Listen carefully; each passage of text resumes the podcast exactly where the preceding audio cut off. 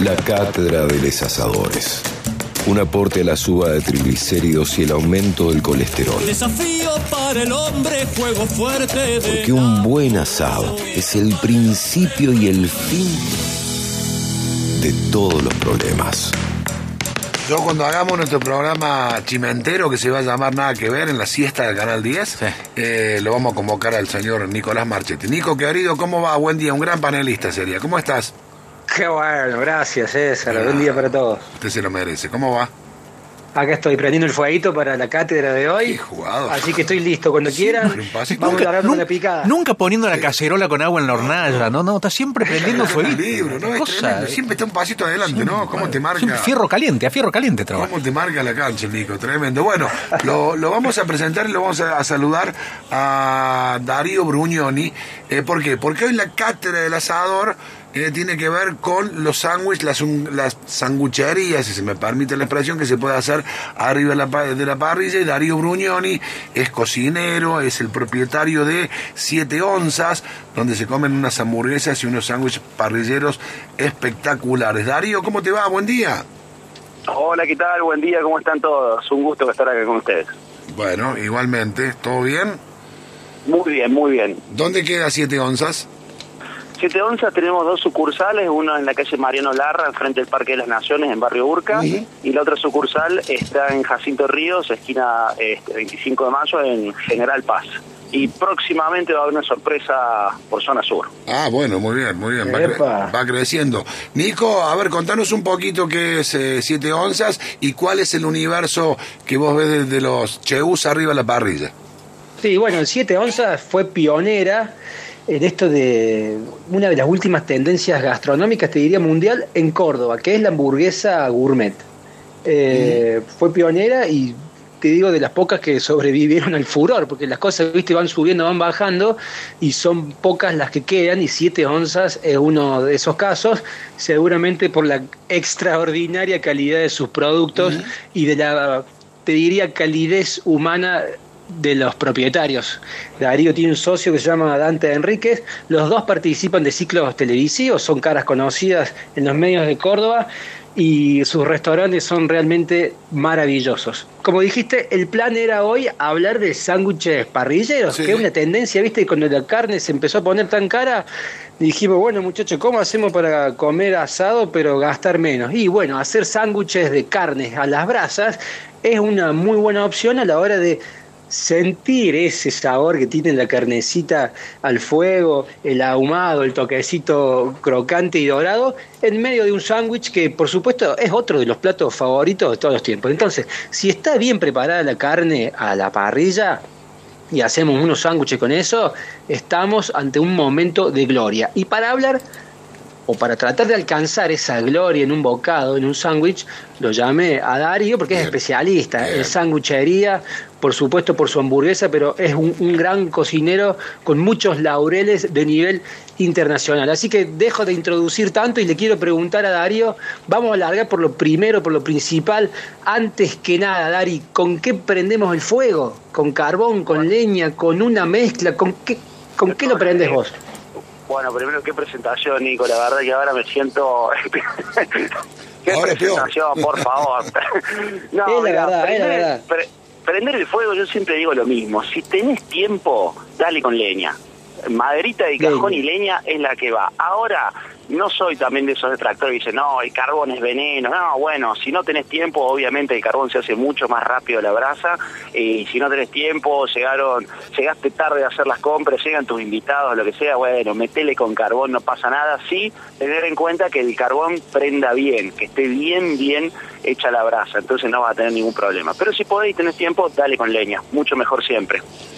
Bien, y otro tema muy sensible a la hora de, de hablar de sanguchitos, o el más sensible tal vez, el del pan, ¿viste? A veces Sí. le erras con el pan y por más que tenga flor de, de ingrediente el sándwich, no te queda bueno. ¿Qué pan hay No. que usar para hacer un buen sanguchito? La, la clave, lo dijiste vos, es el pan. Vos sabés que es, es tal cual como decir, el 50% del éxito de un sándwich no es tanto lo que pones adentro, sino que es el pan. Y panes tenés mucha variedad. A mí me gusta usar, mira, según qué tipo de sándwich haces, ¿no? Por ahí los, los panes de corteza blanda son como los más ricos para sanguchitos porque son esos panes que no son agresivos, viste, al paladar cuando lo mordés. Eh, entonces, pero ahí también depende de qué tipo de sándwich querés hacer, porque vos me decís, che, voy a hacer un choripán con un pan tipo Viena y mucho que no va. Ahí va más No. un tipo francés o un tipo mignon. Pero el, el pancito que no sea con una cáscara o con una corteza demasiado dura, creo que va bien. A mí me gusta mucho la ciabatta. Me parece que es un pan con su medida justa de, de no demasiada amiga, una corteza ahí apenas cocinada pero no demasiado dura. Así que es una, un pan que me parece va muy bien para sanguchitos parrilleros. Darío, ¿se El calienta el pan? crocante del pan también es fundamental. Sí, crocante y sí se calienta el pan.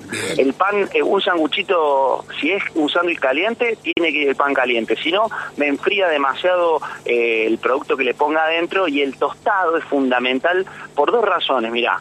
O por tres diría yo. Cuando lo tostás obviamente se calienta. Sí. El tostado genera otro sabor diferente, ese de, típico de pan tostado muy rico. Y la clave también es que cuando vos lo tostás al pan, el pan este, admite más eh, productos húmedos, entonces no se te desarma tanto. Si le pones un aderezo, la carne está un poquito jugosa, bien. el pan no se desarma tanto. Bien, cierra por todos lados. datazo. De- Nico, déjame eh, meter la cuchara un poquito. Eh, ¿Cuál sería la paleta mínima indispensable de aderezos para hacer unos sándwiches? Suponete que compro, qué sé yo, alguna colita de cuadril, algún vacío, algo, y lo, lo voy a filetear para hacer sanguchitos. ¿Qué no me puede faltar para ponerle ahí al pan? Bueno, el- creo que la mayonesa, viste, es la, es la común denominador de todas. pero no una mayonesa porque sí. Yo, a mí, ¿sabes qué? Me gusta un aderezo que me parece que va, pero es muy bueno para las carnes y, y sobre todo para sanguchitos parrilleros.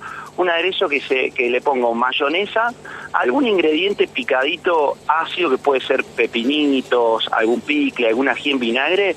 Y me gusta echar unos chorritos de salsa inglesa. Eh, ese aderezo, pero va como una bomba para cualquier tipo de carne.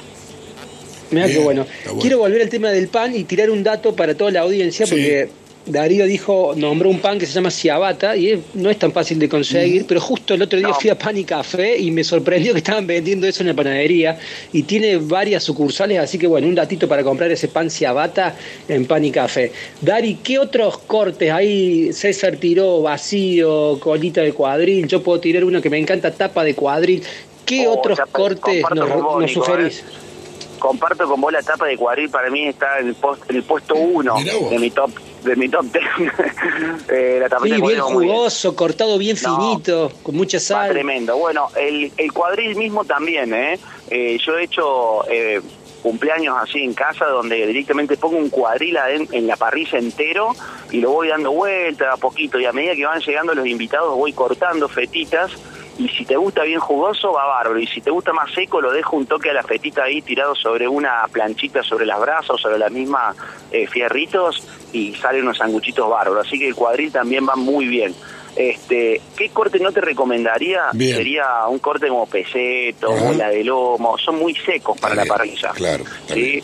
Eh, y esos cortes van van bárbaros y algo que dijiste vos Nico en la, en la introducción que es cierto y es muy bueno es el rendimiento que te da esto Ujú. viste vos te juntás con un asado con tus Sí. amigos y decís el medio kilo por persona ya fue No, Olvídate, eso no existe más no, No. Eh, estamos todos de acuerdo que más de medio kilo por persona más si es asado con hueso lo que sea Yo con lo que salgo a andar en bici es un kilo por cabeza.